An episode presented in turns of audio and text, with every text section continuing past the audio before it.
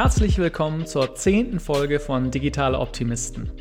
Ich bin Alex und ich stelle dir in diesem Podcast die Elon Musks, Mark Zuckerbergs und Steve Jobs von morgen vor.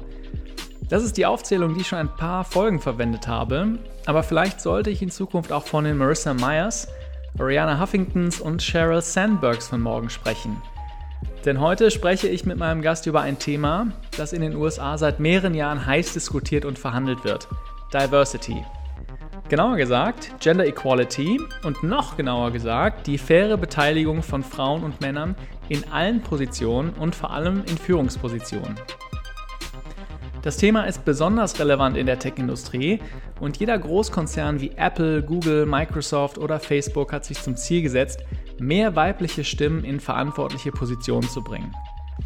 Das klappt aber bisher noch nicht überall.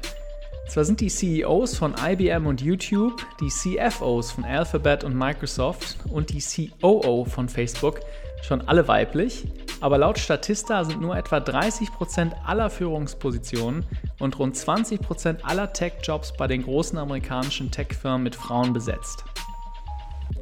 Für Startups sieht das Bild ganz ähnlich aus und auch in Deutschland rückt das Thema immer mehr in den Mittelpunkt. Grund genug, dass ich mit meinem heutigen wunderbaren Gast darüber spreche. Mein Gast heißt Kadrin und sie ist die Gründerin von Elfa, einer Online-Community für Frauen in der Tech-Industrie. Kadrin ist mit Elfa Alumni des Y Combinators, der wahrscheinlich bekannteste Startup Accelerator der Welt. Und sie hat Großes vor, denn sie möchte aus Elfa das bessere LinkedIn für Frauen machen. Kadrin hat wie viele meiner anderen Interviewgäste einen sehr interessanten Weg hinter sich, der eben nicht super gerade von Elite-Schule über Elite-Uni zu Elite-Startup geführt hat. Sie berichtet von ihrem Erweckungserlebnis als junge Programmiererin, bei dem sie zufällig erfährt, dass ihr männlicher Kollege auf dem gleichen Level und der gleichen Seniorität mehr verdient als sie. Umso beeindruckender, dass sie dieses negative Erlebnis in etwas Positives verwandelt hat, denn sie möchte, dass in ihrem Netzwerk Frauen anderen Frauen helfen, solche und andere Situationen zu lösen. Aber nicht nur das, denn du wirst im Laufe des Gesprächs sehen, was für ein enormes Marktpotenzial hinter ihrer Idee steckt. Am Ende der Folge packe ich wie immer die drei Sachen, die ich aus diesem Gespräch für mich gelernt habe. Mehr Infos findest du auf digitaleoptimisten.de slash podcast slash Kadron. Wenn dir der Podcast gefällt, dann gib mir 5 Sterne auf Apple Podcasts, damit mehr Menschen diese Gründergeschichten entdecken. Und jetzt viel Spaß mit Cadran Cowansage von Elpha. Cadran, welcome to the show. Thank you. Very glad to be here. I have to tell you, I usually like to start the conversation with something that is not entirely related to uh, to what you do, mm-hmm. but some fun thing that I found on the internet. there were people that are gardeners, other mm-hmm. people have um, are have other crazy hobbies. They love roller coasters, and I tried to do that with you. Yeah. But I did not find anything. Even the, uh, only that you have a cat. But I'm not even sure that you have a cat. I do. Okay. I do. That's a good one to know about me because my cat is very important to me. I'm definitely a cat lady. So. Okay. what's, what's uh, hers? His, his or her? Uh, Marcel. Marcel. It's a boy. Sounds like a boy. Yeah. Yes. And why didn't I find anything incriminating about you? Uh, you know, I'm I'm a very private person, I guess. Good at keeping things offline. So, sounds great. Okay, so we'll try to get to that uh, the, during the conversation. Cool. But I do want to talk. Uh, I mean, obviously, and your CV is really interesting. Mm-hmm. You started as a, as a software engineer, and now you're a CEO of your own company. Let's start with the first part, yep. with the software engineering part. How did you get into software engineering in the first place? Yeah, for sure. Uh, well, I think uh, most concretely, I, so I was a biology major in college when I first started, and uh, one of the requirements was I could either take, I had to take a CS class or I don't remember something else, and so I opted for the CS class, and I just really, really loved it. I thought it was the greatest, just so fun, really interesting. Loved that it was super logical, and so.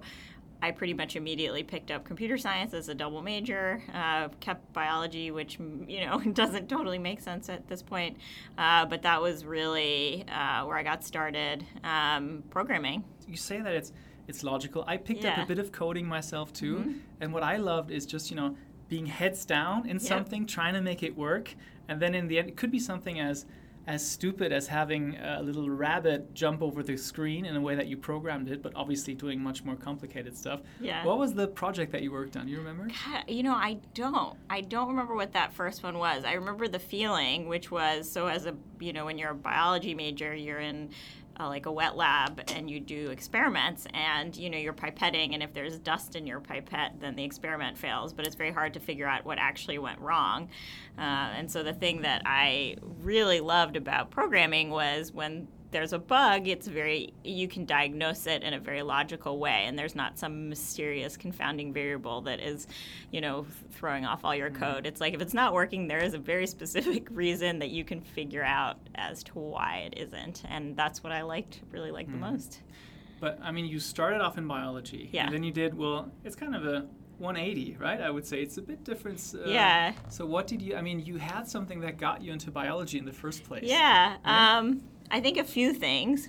One is that um, I really like like the environment and animals and science and like that that whole world, and so that was very appealing. The other is a little bit maybe sillier and more practical, which is I really like being out in nature and being in remote places. And so I was like, what job can I have that lends to this? And the answer was I could be a biologist. And so that was actually one of the reasons why I was really interested in it. It was sort of a, like a lifestyle decision, I guess. Want um, be out in nature. Yes. uh, but I also learned through uh, through starting as a bio major that you you know so much of it is rote memorization and that's actually not really my strength. And so that was uh, a discovery about how i wasn't a good fit for that for that uh, that major. So you uh, so you got into software engineering, right? Mm-hmm. And you you start. Can you maybe walk us through after the decision to well, I'm going to major in software engineering. Yep. What happened afterwards? Yeah, I mean, I so I went to a, I actually went to a liberal arts college for undergrad, um, and so I had one professor who I loved, and I just would basically take every class he taught every semester. I just sort of follow him around, taking all his classes. Um, and you know, I had there were eight there were eight of us. You know, it was a very small degree program, uh, and so I knew all of my other um, the other uh, students in my major super well, and we just would you know to do projects, you know, and program and have these like tiny classes where if you didn't pay attention and participate, you would be immediately found out because mm-hmm. there's no one to hide behind.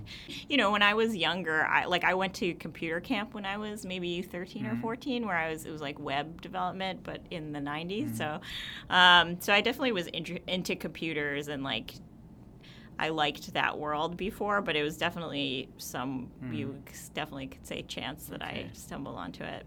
Got it. So now you're in, you're majoring in software engineering, mm-hmm. and you're looking for companies to work for. Yes. Right. So you're diving into this tech world yep. uh, head on and full on. What was the what was it like, you know, starting out in, in yeah. software engineering? Well, so I think a few things. One is that people are immediately skeptical of you when you have a computer science degree from a liberal arts school, or that's what I discovered. Uh, so you have to prove yourself a little bit. Um, and then two, I actually my first job was at a bank. I worked at Merrill Lynch, uh, which was really a thing. Uh, quickly, sort of switched gears into sort of more techy startups uh, ecosystem, but um, I would say my first job was more sort of in line with what other students at my school were going into, like consulting and finance and things like that. Uh, but that wasn't for me. Okay, so you started in Merrill Lynch, but you did techie stuff. You you you worked on their systems. Yeah, I worked on. Uh, I worked for their interest rate derivatives trading desk. Oh, so, on the trading desk. Yeah. So, but it was 2008, so a sort of brutal time to be working there. I transitioned into working at a like a consulting company um, pretty quickly. I can't remember exactly, maybe nine months in. It was mm-hmm. just like, you know, tough tough times. Mm-hmm. Okay, was that consulting company at that? Did that have an IT background? Did you? Kind of... uh, so I was coding there. So they basically had um, uh, an in-house product that they were building for intermodal transportation. So it was like an enterprise system for um, for freight logistics. So mm-hmm. enterprise or intermodal transportation is when freight uh, move when you're transporting f- uh, freight between trains and mm. um, and ships and trucks and like you need to actually figure out the logistics of how you hand off the freight and track it and you know what company and it's different companies mm. doing different legs of the trips mm. and mm-hmm. so uh, they have a whole they were building a whole software system for mm-hmm. that and so I was one of the folks who was building doing the coding for that uh, so it's like a kind of weird consulting gig. Got it. Yeah. But how is the team set up? Because I mean, we're going to talk about Elpha in a bit yeah. at your company.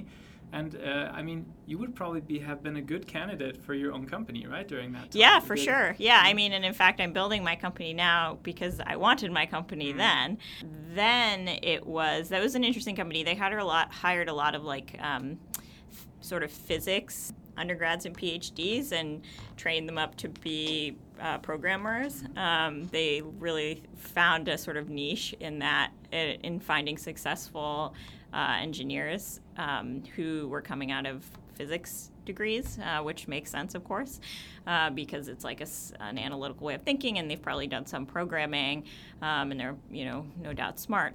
But then you know at a consulting company it's a little bit different than a tech company in terms of how it's structured. Like there are people you know some people on the team would go on site with the client and would be doing real client work and talking to customers and and that kind of thing and then also doing the, the engineering work, um, which is, I think, a little bit unusual. Um, and then it was also a small company. It was at, I think, 80 people or something like that. So, yeah, it was definitely different. I would say my first exposure to like working at a real te- like big tech company was MongoDB in New York, which came a little bit later. Okay.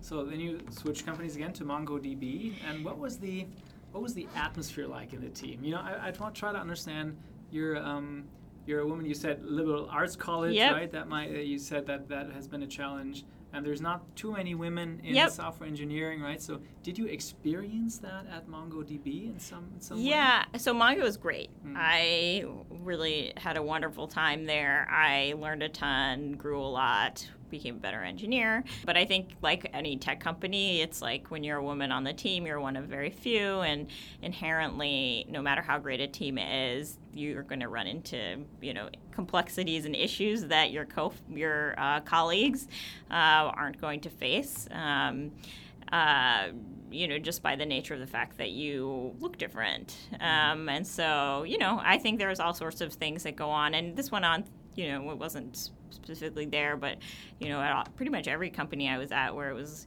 you know, you would have things like people would assume that the guy sitting next to you was the one who wrote the code and knew what was happening, mm-hmm. and they would go to him and ask questions, or you know, w- people who would feel uncomfortable making eye contact with me, or you know, just like all all the sorts of things that you hear about that are small things, but when you have the experiencing experiencing them every day, they just tend to add up.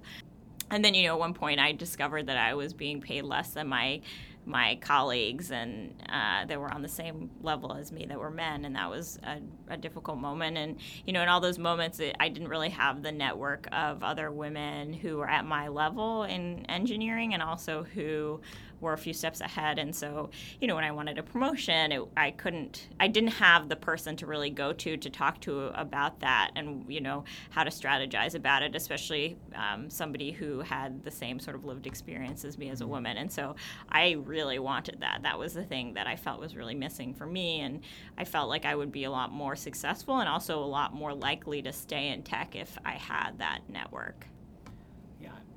I think it's such an important topic. You mm-hmm. know, I mean, uh, I work also in the tech company for, for Google, and um, just the amount of discussions that is going on just mm-hmm. shows that there is this inherent need for something to be, you know, to be a bit different. And I can only imagine the moment when you found out, or someone of your male colleagues told you, "Well, this is what I earn," yeah. and you have in your head what you earn. That must have felt really. Uh, yeah, uh, I mean, it's you know, it definitely it's a tough moment and i think especially because it's hard to know what to do how what to do going forward and you mm-hmm. also then have a lot of at least i felt very critical of myself like oh i didn't do a good enough job negotiating does the fact that i'm being paid less have say something about my skills, you know, you have all these questions about it and no one to really ask. And so uh, the reality is, like, most women deal with these issues, but um, it's not necessarily easy to find them and to talk to them about it. Mm-hmm. Um, so you know that's part of what Elpha is is creating that space where we can all find each other. Let's talk about Elpha because I think it's really interesting mm-hmm. what you do, and I encourage everyone to to check it out because well, well I'm getting ahead of myself, but just the people that you have uh, with AMAs Ask Me Anything on was really interesting, and I oh, read thanks. through a bunch of them. Cool. But um, let's just kind of go back to the yep. moment, right? So you were at MongoDB. There was something you you felt, wow. So there is a need here, right? Yep. So you identified some kind of need for for allyship, mm-hmm. for mentorship among women in tech. Mm-hmm. Um, but now it's still a long way from yeah. that first moment of inspiration to actually doing it. Totally. Right? So can you walk us through that process? Yeah. So I think the first thing that happened was. Um, I started with um, some of my colleagues at, at Mongo. We started um, our the first like women coders group, and so we got a budget, and we started going all to dinner together once a month. And you know, we all had w- sort of worked on different teams at the company, but uh, over you know a few, a few dinners. It didn't take very long. We got to know each other really well, and immediately once you get to know people, you start talking about really candid things, and you know you have this sort of real talk that you don't necessarily have before that. And so we started talking about some of these issues that we'd you know encountered in our careers and the things we were struggling with and it was very very useful. And you know we were able to provide each other with really practical advice about how to deal with different situations. And so you know the immediate thought there is oh with, at least to me you know being a software engineer like of course I should build software to make this accessible to more people and make it easier to find more people and you know all of these things. And so it was just an idea at that point um, uh, but uh, it was in my head.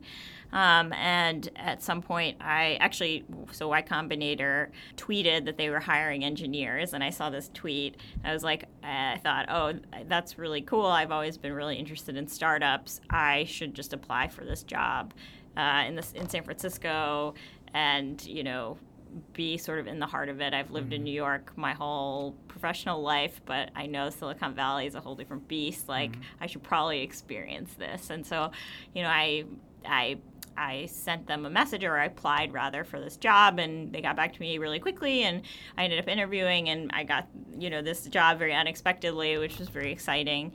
Um, and you know, I had really learned about um, startups from uh, from Paul Graham's essays, which I think a lot of people learn about startups from. But I loved his essays, and it was you know so cool that you could build something yourself and build something uh, that you wanted and needed, and um, and build like a huge business out of it, and uh, and work for yourself. That was very appealing too. Um, and so I think for me, it was like kind of a no brainer that because I had always been a little bit interested in startups and thought, oh, I would like doing this, I should go get take this job and experience what Silicon Valley was all about. And so uh, I shortly thereafter, I left New York. Moved to the Bay Area, it's packed up. Move. I know, packed up all my stuff, um, and moved to Oakland, and um, took this took started my job at YC, um, and so I was you know sort of in the heart of it. Really, sort of a funny culture shock. Just you know, obviously New York and San Francisco are super different, great cities but very different. Um, and uh, and yeah, just was really experiencing sort of what startups are all about, and you know YC's philosophy on building startups, mm-hmm. which was really a huge like a hugely valuable thing to sort of sit in the middle of.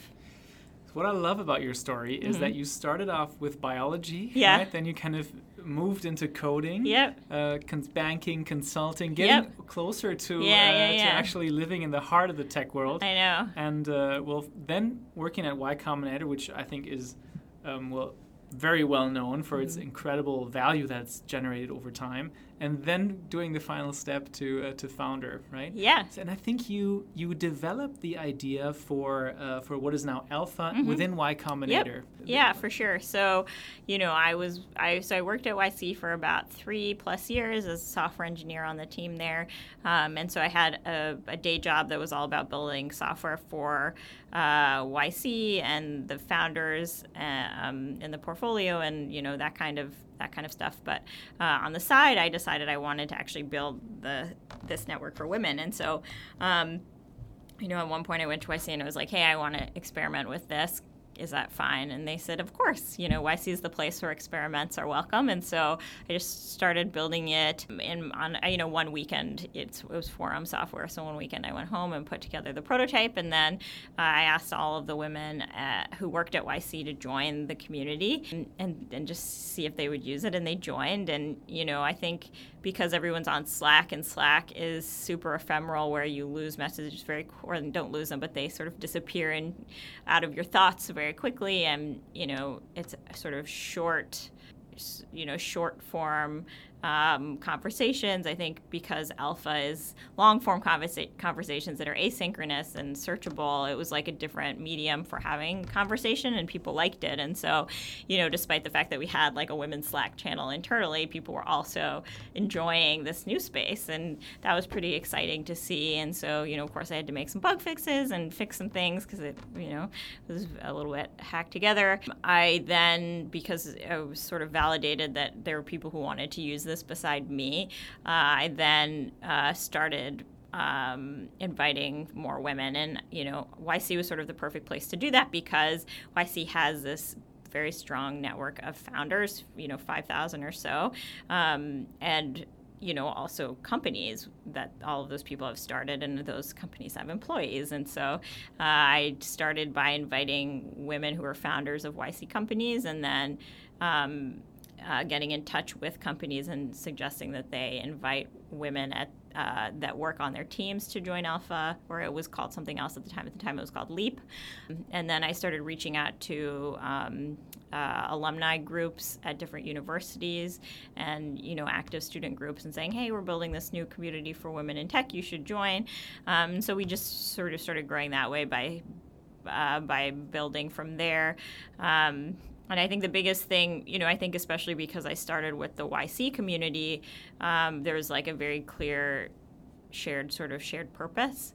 Well, actually, at first there wasn't, and that was one of the pieces of feedback I got. That everybody, you need when you build a community, you need to have a very clear shared purpose about why everybody is there, what what you want them to do there, what do you want them to talk about, and so um, making it very clearly a place for women to talk about the tech industry, their experience in the tech industry, um, that it was for women who are working in tech or aspire to if they're students.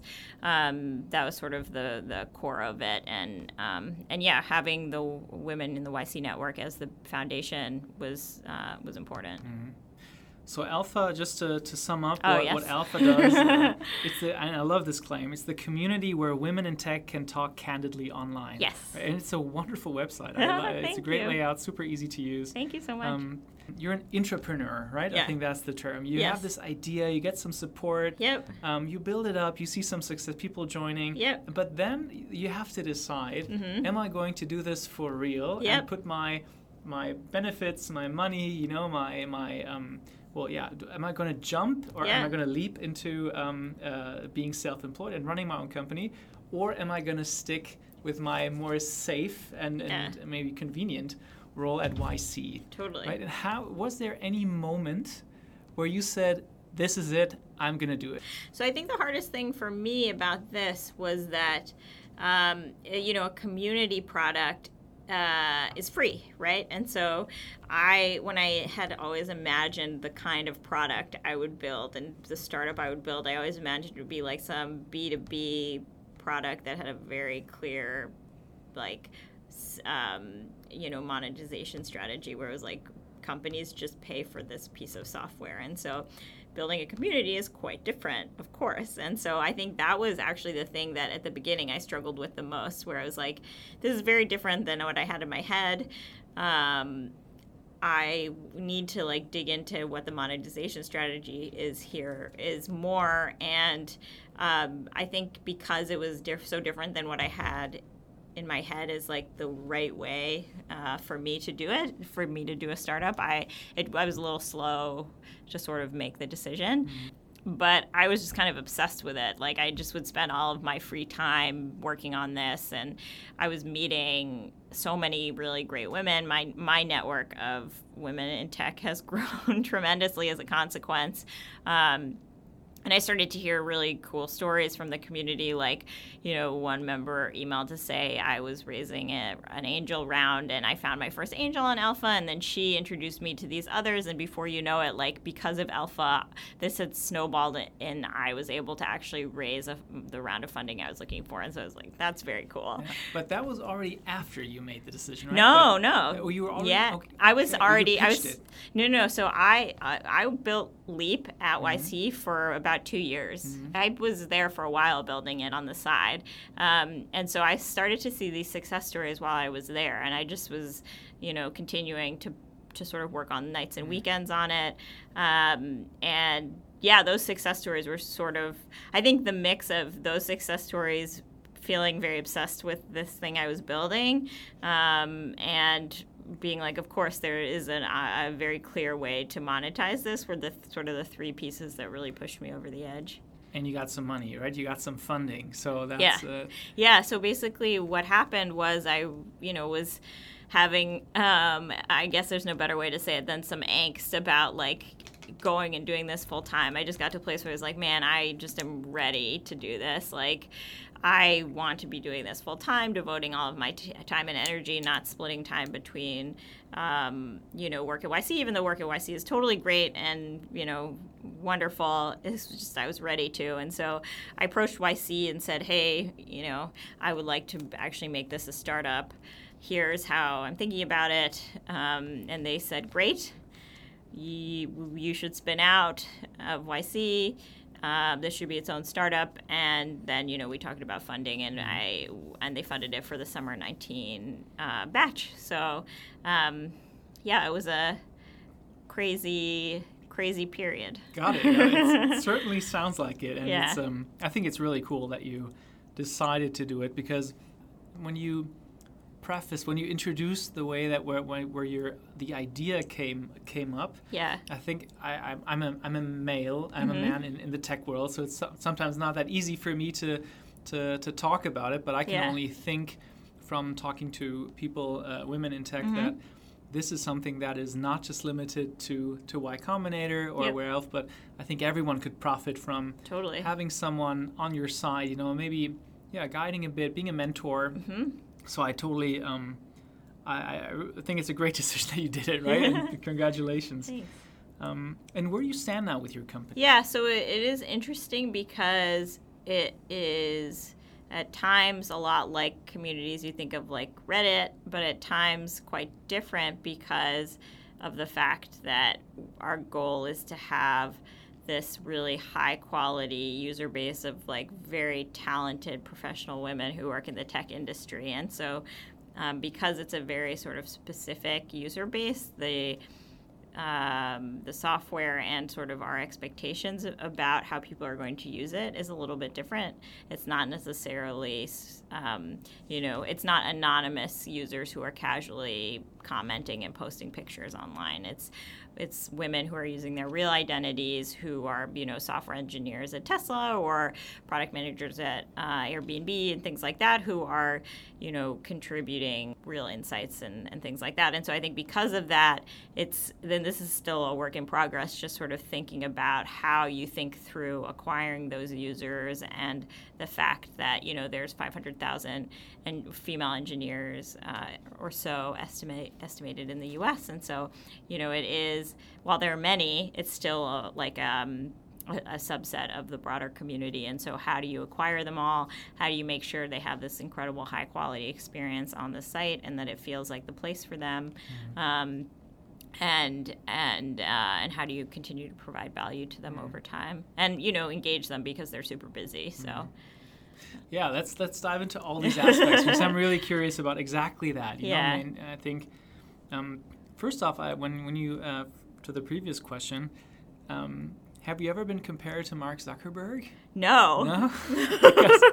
When you thought about it this way, I mean, he started in Harvard, right? Yep. He he sp- spun it out. It's true. Uh, you were in Yeah, Y Combinator. You it's true. spun it out, but I Yes. don't want to. I don't want to compare you. I to mean, Mark if you don't like to. No, I mean, I success. accept that. That seems like, um, you know, I think it's great. Okay. Um, so, but how many users do you have on your site? Uh, so we have fifteen thousand, um, and so we ha- we grew from, you know, we more than doubled basically when we spun out of YC, um, and so we're at over fifteen thousand members now, um, and they are visiting Elpha, and they are we have a daily newsletter that they receive, and um, and we're about to start doing more like um, in-person events like dinners and things like that. So f- crossing the online and offline. Uh, uh, chasm. Hmm, that must be interesting for you, right? Yeah. And a new skill set, I guess. I know. Well, I- it's funny because I'm an introvert, so it's going to be interesting to see how this goes. But uh, actually, most of the people I know who run online communities are introverts, which is a funny, a funny fact that I didn't realize. So So let's start about. I mean, I'm interested in all the things that you raise. Let's start with the first thing. So you had a bit of an advantage, I would say. Mm-hmm. Yeah. You were in Y Combinator. Yep. You could. You had a great network that you could reach out to. Um, starting to build a bit of scale because you know you um, you have founders in the Y Combinator network. There are some alumni groups that you mentioned. yep. But how do you how do you do that go to market? How do you reach those 500,000 women in tech, or it might probably be more? I think it's software engineers that you Yep. mentioned. How do you find them? What do you do? Yeah, I mean, there are places where they hang out, so I go to those places. It's very grassroots. Facebook groups, events, like in-person events. There's the Grace Hopper conference that happens once a year, and you know, 20,000 technical women show up. And so, going to these places where they are, uh, alumni groups at universities is another great one because you know, so many of them have CS degrees, uh, hitting up um, uh, coding schools, um, you know, talking to um, uh, like women's groups at companies. Like these are all the places where our users are. So I think it's just thinking about where are they, how do we find them, and then you know, s- basically articulating the value proposition in a way that is appealing that makes them want to sign up. But I mean, okay, so you identified, let's say, an alumni group Mm-hmm. or a coding camp. Yep. You actually f- go there physically and have a talk, or how? how Uh, you- it depends. I've done that. I have also um, just email. Like I just will strike up an email conversation with whoever is in charge of the list serve and say, you know, this is what we're building. Do you think this would be interesting to your members? Um, you know, I think very often you need to think about what value you're providing to them. It's super easy to like pitch why it's good for you, but you need to really sh- uh, articulate like why it's good for whoever you're emailing and it's good for their members. Um, say, mentioning that it's free is very helpful. Um, so you know that's a pitch we've like honed over time, and it's, it changes depending on who the group is. If it's a student group versus if it's like mid-career engineers versus if it's super senior executives versus if it's founders. You know, there are there are all very good reasons why they should all join Elpha, but of course those reasons are different. And so just making sure you're really speaking to the needs and the problems of whatever the group is that you're talking to, having that kind of user empathy for whatever the cohort is. Um, so you know, getting to know the folks who are in charge of those groups, making sure they are really knowledgeable about Elpha. That you know, hopefully they're on Elpha, so they understand the value to that could be there for their members, um, and then you know they spread the word hopefully. And if, if I'm allowed, I'll you know share it, the the site myself. Um, so like in Facebook groups, I can post. Um, so yeah, just getting the word out that way, and then I do talks, um, not super often, uh, but I do that sometimes. Going to events uh, where there's a lot of uh, women in tech, and you know, handing out materials or just kind of doing all the things. Mhm. Yeah. So, do, do you do any scaled paid advertising at this point? No, we haven't done any paid yet. We may experiment with it. I have no idea how effective it will be. So it could be really great. I don't know. But so far, it's all been just sort of free word of mouth uh, and, uh, you know, us going out there and, and sort of proactively acquiring customers with our own time. Mm. I mean, but I mean, 15,000 people mm-hmm. on the site without paying anything for marketing. Yeah. That's quite an achievement. Yeah. Oh, thank you. Uh, I guess that's true. I hadn't thought about it, but yes. Okay, so um, so that's the way that you acquire custom, uh, well, users, Customers, right? Yeah, let's say, yeah. Okay, let's say let's call them users. Yeah. Um, right now, I think the second thing, and you mentioned this before, is well, you have to. It's you don't need uh, signed up members. You need active people. You know Yep. that kind of contribute, that ask questions. Yep. That um, because um, that I, I would presume that is where the value is. right? Totally. Being a mentor to each other. Mhm. Um, how do you foster um, a good culture of discussion in Yeah? I think so. I think one thing is the fact that I think is actually very good that it started with a very small group of people who knew each other and it first expanded kind of slowly because that gives the culture a little time to congeal. I guess it's a little similar to what you might think of at a company where you start with a small group and they create the core foundation of the culture and then as more people are added, you just need to be thoughtful about making sure that that if you like the culture, making sure that culture is sustained and that those people who uh, were there creating it are able to sort of educate others about it and you know create more folks who are spreading that that whatever that thing is that um, that works for you and so you know for us you know we've had guidelines since the beginning um, uh, just about how people should treat each other on the site. Uh, very clearly, uh, super upfront about the fact that it's moderated. Um, we try to moderate very lightly because we want people to be candid and we want people to be direct, but we also expect it to be constructive. So that doesn't mean being a jerk. Um, of course, being a jerk means different things to different people, and you know, there's all sorts of cultural differences between different people about what is kind and what is not kind and all those things and so it can get super complicated but just a general sort of idea that when you're talking to people you're either trying to learn you're trying to help them you're trying to educate them you're trying to become more educated you know coming from like these very positive places and so um, that has really worked for us. Um, we haven't had to ask too many members to leave. Um, i don't have to actually uh, moderate very much. Every so often, there'll be a post or a comment, and I'll have to remove it, and then I'll leave a note that says, "Hey, this was violated our guidelines. Here's how," and then we move on. Uh, we also have moderators who are um, free. They're just freelance. They uh, basically tip. The way they come to us is they're Elpha members that are sort of embodying the cultural values of the community, who are super engaged. And so we'll just message them and say, "Hey, do you want to do this as a paid job?" Uh, and so we have five of them. I think five, and they're really awesome. Um, and they sort of help keep the everything moving. And mm-hmm. i think also you know when when people join the community they really look to the existing culture and the existing behaviors to sort of inform how they're going to behave in this place. And so if it's very clear how people are expected to behave and you have people who are really demonstrating it very visibly, then it makes it a lot easier for people to who are new to sort of set their expectations around like what the social norms are in this space. Because like every social network has its own social norms. So um, I think the more obvious you can make your social norms, the better. Mm-hmm. Tell me about demo day. So Yes. you have two minutes Mhm. to talk to a thousand investors. Yes. And you have, I mean, you have to get everything across what you do, Yes. how you want to make money, how Yep. much money you need. Yep. And you said you're an introvert. Yes. So how did that work out for you? So I think a lot of people who do YC are introverts. So that's thing one. So it's totally fine. Actually, when I before I started a company, before I came to uh, the Bay Area, I thought because I wasn't excited about being out there in the public eye and all these things that I probably wasn't the right fit for being a founder, which is in fact very false. You can do it; it's fine. Um, so yeah, you just you have two minutes.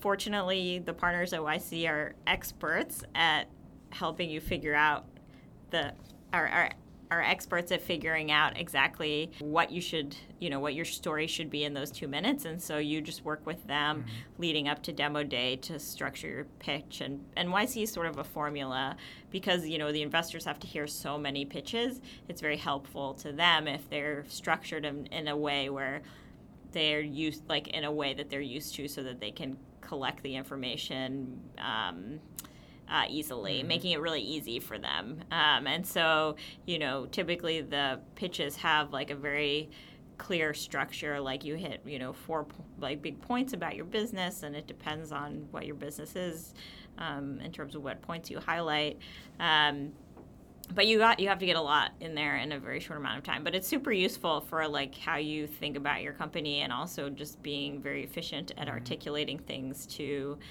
to investors and to anybody really. So uh, it's a very good and brutal exercise. Sounds like it. Yeah, I mean, this is like the culmination of three months of yeah. heads down work in Mountain View in mm-hmm. California.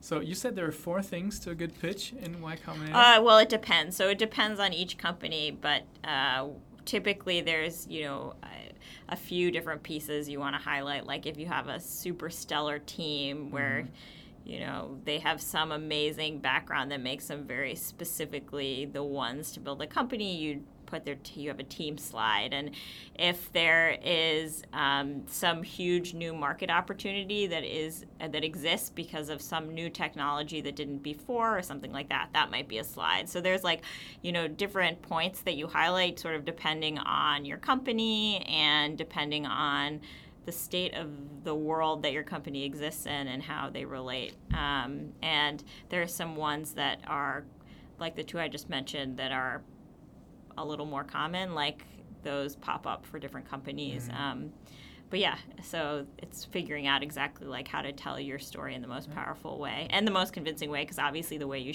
talk to uh, investors about it is very different than the way you talk to customers about it. So, and I mean, you're up again. I mean, there's there's a lot of money floating around, but you're up against I think 200 were in that batch in yeah. the recent batch. So there's a lot of competition, a lot of great ideas. Yeah. So what was your um, what was the one thing in that two minutes that you really wanted to get across yeah, to get funding? That's a good question. Also, I wanted to say I don't think I would necessarily think about it as competition with the other people in the batch because there's so many investors and they have so much money to spend. So, uh, in fact, we are very much encouraged to be collaborative and like refer other companies to our investors and things like that. And at least to me, I like that mentality about it a lot more because it's so hard that you know if we're competing with it against each other it just is a lot more brutal and unnecessarily so so just wanted to say that um, but um, I think the biggest thing is just being super clear on how this is a billion dollar business, um, making it super obvious to investors that, you know, the network that we're building is hugely valuable. Um, you know, our business model, I haven't said this, is that uh, we have we do recruiting. So thinking about a little bit like LinkedIn, um, where companies can come to Elpha to hire more women, um, and just being really clear about the fact that these these women, these members of ours, are just uh, a hugely in demand set of employees that are, uh, ex- you know, uh, folks that companies really want to hire, and that that's a very valuable thing. Mm-hmm. So. Um, yeah, I think that was the big one because I think when you think of a community for women, you know, it's not necessarily clear how that uh, how you make money. Yeah, I mean, I mean, what a wonderful way to make money because you don't sell well you actually create value. Exactly. People, right? I yes. Mean, you have exactly. this community of women that are interested in their career, that are yep. trying to foster a, an atmosphere where you can help each other, maybe just like in the Y Combinator batch. Yep.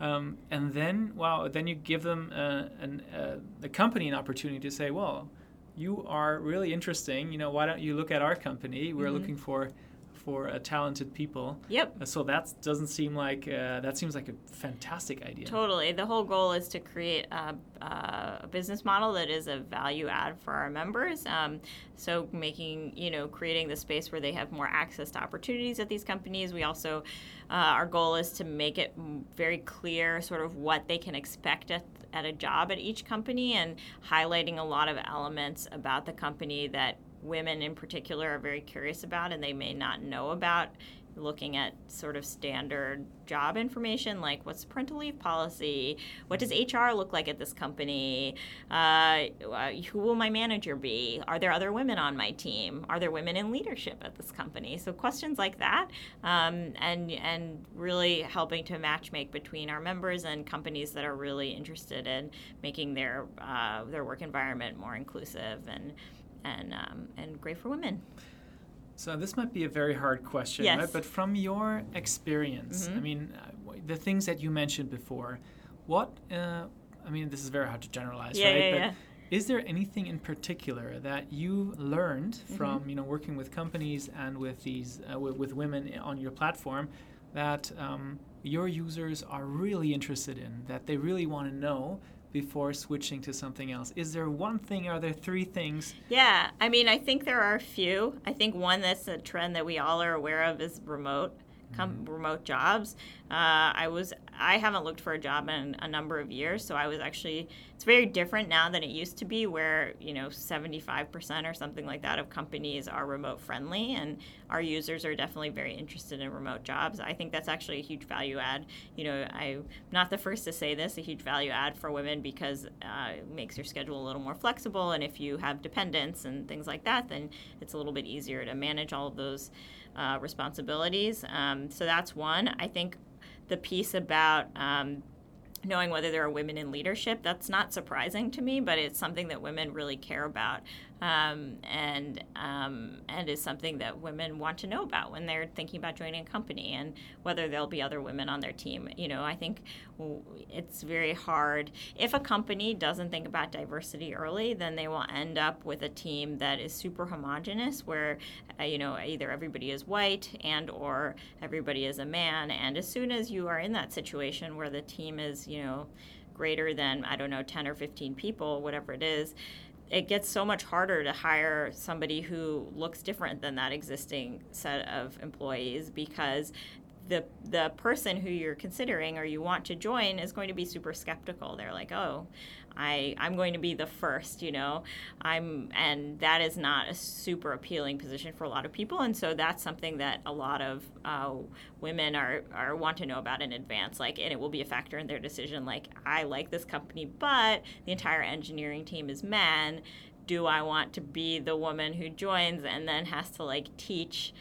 The men on this team about all of the things they should be adjusting in order to make this uh, um, a work environment that's friendly to more people. And so that's a you know it's a burden that that you you very likely take on if you're the first woman to join a team. And and so women are very thoughtful about that as part of the equation when they're thinking about a job. And so having that knowledge up front. And you know if you are a, a company that that has like um, that has many women on the team that's a huge uh, incentive for other women to join and it's not necessarily obvious when you see a job description whether that's the case. And so if if you're able to sort of demonstrate to potential um, potential employees that hey you know there's five really fascinating cool women on this team that you're going to get to work with. Here they are. You can send them a direct message on Elpha.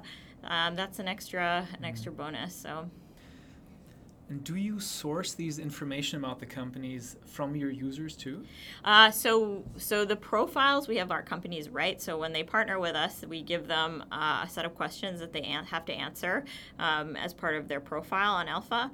Uh, so it's an investment of their time. And then um, we also actually have just started to experiment with something. We have a survey where uh, our members can rate their companies from zero to 10, zero being terrible for women, don't work here, and 10 being amazing place for women to work. And then there's free text where they can say why they rated their company like this. And so we have over a thousand submissions and we have hundreds and hundreds of uh, free text responses. And so we're actually in the process of, um, of sort of processing this information and figuring out what what insights we can sort of gather from both the the sort of NPS style rating, but then also like how does the free text correlate? Like what insights from free text can we pull out? NPS as Net Promoter Score. from Yeah, yeah, yeah. Um, so, but I mean, that's interesting because now you are. I mean, this is by the way, this could be really interesting for companies as well, Yeah, right? totally. To understand what's Mhm. actually. I mean, obviously providing for pri- privacy and stuff. Yeah. But um, and I know you're quite early yet, you know. Mhm. Um, but so you have these information about the companies. Mm-hmm. You pro- might even know better than the person that is, let's say, a tech company X, right? Mm-hmm. Approaches you and says, "Yeah, we really want to kind of." Um, uh, we really want to advertise to some users on your site. Yep. But on the other hand, maybe you know, oh wow, this might not be the best place to work. I'm Totally, drawing a, a, yeah. a very negative black and Yeah, white yeah, picture yeah. here. So how do you uh, reconcile this? this- Yeah, I think it's really hard because I think especially as a company is larger, it's super dependent on who the manage. Like it could be one particular team um, isn't great, or it could be one particular manager. It's a little bit easier when the company is small and is ten people. If you know two or three women say, "Oh, this isn't a great place to work," then it's a little more clear that it probably isn't just in general. Um, so I think it's tricky. I think you have to have a lot of data for each company. When like you know, if it's a Google or something, you you need to have thousands of of ratings in order to be really scientific about um, you know sort of uh, whether the company at a whole is welcoming. Um, but I think there is a lot of, of insights that we can gather um, uh, from our users about trends, like what, which, um, like which, like what. What feedback correlates to a higher score, and what feedback correlates to a lower score, and you know, are companies that are you know greater than 5000 people do they score better than companies that are less than you know so like some some trends like that. Um, but then you know I, it will be very useful to have even though I, again it's not like at the scientific level of data collection i think it will be useful to have these data points about companies that we could potentially partner with because you know of course if we see oh uh, so many women on Elpha are saying this is an excellent company. That's one we want to partner with, so we can go connect with them and and work out a relationship with them. So we're definitely eager to partner with companies that our members think are great. And in fact. Um, a lot of the companies that we're working with now ha- have come to us through referrals from our members, and so that's something that uh, has has been you know great as well. So you get a bit of a snowballing effect. Yeah. That's great. You have basically two goals, right? You have a two-sided market now. Mhm. On the one hand, you want to have your community to Yep. probably you're going for daily active users or Mhm. monthly active. That might be a metric or engagement in some Mhm. way, I would suppose. Mhm. And then you have the advertiser side as well. Mhm. And uh, you just mentioned it's all you at the moment. Mhm. You, you're raising money, so that might change, you know, over time, Yeah. hopefully. Um, but how do you go about when? How do you make the decision on which side of the market to focus? Yeah, I you mean, the community will always be our core. Like that's the reason I'm building this company. Um, I I am one of my users, you know, so I will just always, I think, be very focused there. And you know, that's actually when I'm thinking about community decisions about the community or the business model. I very much think about it in terms of like, is this something that I would want? Is this something that I would feel good about? And so I think it that just is always going to be the core. Um, but we can build like a great product for uh, companies as well. And in fact, I think a better product for companies by being so focused on the women in our community. So I think it's actually a good thing that that's where our focus is. I think everybody wins with that focus.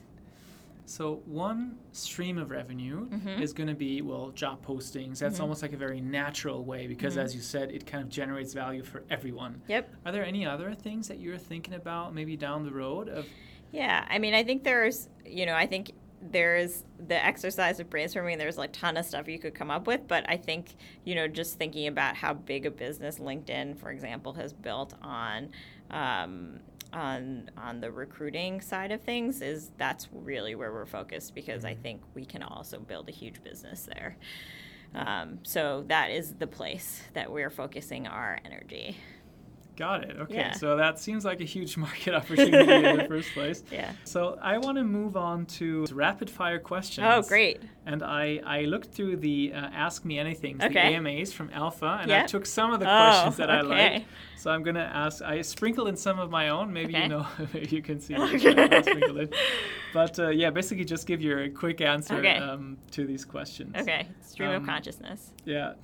Um, and some might be easier than others, right? Okay. The first one I think is pretty tough. Oh, Did you no. find that there was a lot of pushback from investors who didn't get the vision of an all women's network? Uh, some for sure. I think it's much easier to talk to female investors about it because they get it and often they're members. And so, you know, I think especially when we're talking to investors who aren't members and can't see the product that women see, it's like much harder for them to envision it. And it's also harder to empathize with the problem. So um, that is a, a thing. Great. Do you feel that investment in women's empowerment and the future of work sectors will continue? Yes. Definitely. I think that those are related uh, because they're, you know, almost 50% of the workforce is women in the US and it's growing. You know, women are having children later and they're working for longer and, um, staying in the, uh, in, in uh, the workforce for longer. And so I think making a workforce or making uh, a workforce that is more welcoming to women is just a thing that is going to continue to happen. And I think, you know, remote is a perfect example of that. This is one that I thought of just now Okay. because I find it interesting. Who would you love to do an AMA on Elpha? Uh, I would love to have Oprah do one. I mean, there's a lot of people, but that's sort of like the fantasy land. If I could have anyone show up on Elpha, that's who I would pick. What about Angela Merkel? Yes, absolutely. Yes. I mean, she would be fantastic. and all the powerful, like super smart women, they're they're my target Mm-hmm. demographic for sure. Got it. Yeah. Uh, what do you miss about being an employee? Uh, I definitely have my moments where it's like I really wish someone would just tell me what to do right now. I'm not that often because I really like working for myself, but there are those moments where it's a tough decision or whatever. I'm tired, and I'm just like, oh man, there was something really nice about not having this the the buck stop with me. So. And what do you do when you're in that situation? Uh, well, hopefully I can just take a moment to go for a quick walk and clear my mind. I try to, if I'm feeling that way, to sort of pause, go do something else, and then come back to it. That's how I approach programming too. Um, you know, I think if you are you get stuck in like a moment where you're feeling something negative, then it's a waste of time. So So let's say you've acquired a million dollars, Yeah. right? That ev- ev- everything's fine. Who is the first person you're going to hire? What are they going to do? Hmm, good question. So I probably am like every other startup where I will hire an engineer, someone in addition to me to do programming work. Um, I think other things that are maybe not as well for some it's true, but uh, things that are really important to Elpha are um, the community management and then also um, content. So we do a lot of um, we work with a lot of women in the community to write content, like expert content about their work and their you know their their expertise and things like that. So having a person who's dedicated to that. East Coast or West Coast? Uh, personally or for Elpha? Well, you decide. Uh, so that's tough because I'm an East Coaster and I love the East Coast, but I think the West Coast is for Elpha. Okay, got Yeah. That's where well, there's a lot of investor investor money in yeah, and also, right? I mean, I think you know, so many of Elpha's users are in Silicon Valley, and it's in a very important hub. Mm-hmm. Though New York is too. So not sure about the next question. I'm still going to ask it. okay. Uh, what would you say has been the most powerful way for you to grow your community outside of the Bay Area? Hmm. Interesting. So I think our thinking about how our existing hubs have grown, I would say it's if there's it gets to sort of a critical mass where if we have I don't know how many a certain number of users in a certain place, then they invite their friends and they uh, they actually start hosting their own events for Elpha, and so it sort of it grows organically after a certain point. So I think getting to that, I don't actually have a number for what that critical mass is, but getting to like the first 15 or 20 users in a certain place, and then encouraging them to spread the word within their communities because you know, eh, like no matter where it is, it's like there'll be meetup groups and there'll be, you know, there are companies that have headquarters there. So, so that sort of organic word of mouth growth. Who is the person that inspired you the most? Oh, Big questions here. I don't know. I have so many people that inspire me. Oprah. Angela Oprah, obviously. Uh, Michelle Obama is another one. I mean, Have you read her book? Uh, I, I, embarrassingly, I have bought it and it's sitting on my bookshelf, but I haven't read it yet. Okay. But I did go hear her talk when she was in Oakland, and she was amazing. Wow. Yeah, Jogging or yoga? jogging. Jogging. Um, what is the skill you admire most in others? Hmm, good question. I think being able to respond, taking a, a uh, taking a moment and responding under very stressful situations. So having that composure to not get upset, not r- say something reactively, I admire that a lot, and I think it's a, a, a difficult skill to develop. Mm-hmm. I guess that's kind of random. Uh, and the the last question that I ask every guest mm-hmm. on my podcast is, what is the best advice you've ever received? So I can give you the best advice that I have received about Elpha. Yeah, Does that sure, count? Of course. Okay, so I think the thing that has I found most useful is the advice that you should focus on innovating on at most two or three things. So, you know, Elpha at its core is a forum. We don't need to make the forum look totally different in every way and try all different social experiments. We need to choose a few areas and and focus on innovating there and then the rest of the the software and sort of the way we do things, we should be using sort of the playbook for what works for all these other companies. So it's a good one in terms of mm. focus and execution. Great. So that that was my rapid fire questions. Awesome. I really enjoyed talking to you. Yeah, this uh, was I great. think we talked a bit about you know um, your past, the way that you moved gradually, morphed into the heart of Silicon Valley and becoming a founder. Mm-hmm. We talked about this amazing well opportunity that is um, Elpha mm-hmm. and empowering women in tech and giving them space to talk. We talked a bit about uh, the avenues where you see growth, your Y Combinator days uh, and got to know that you like jogging more than yoga, which is also good. yeah.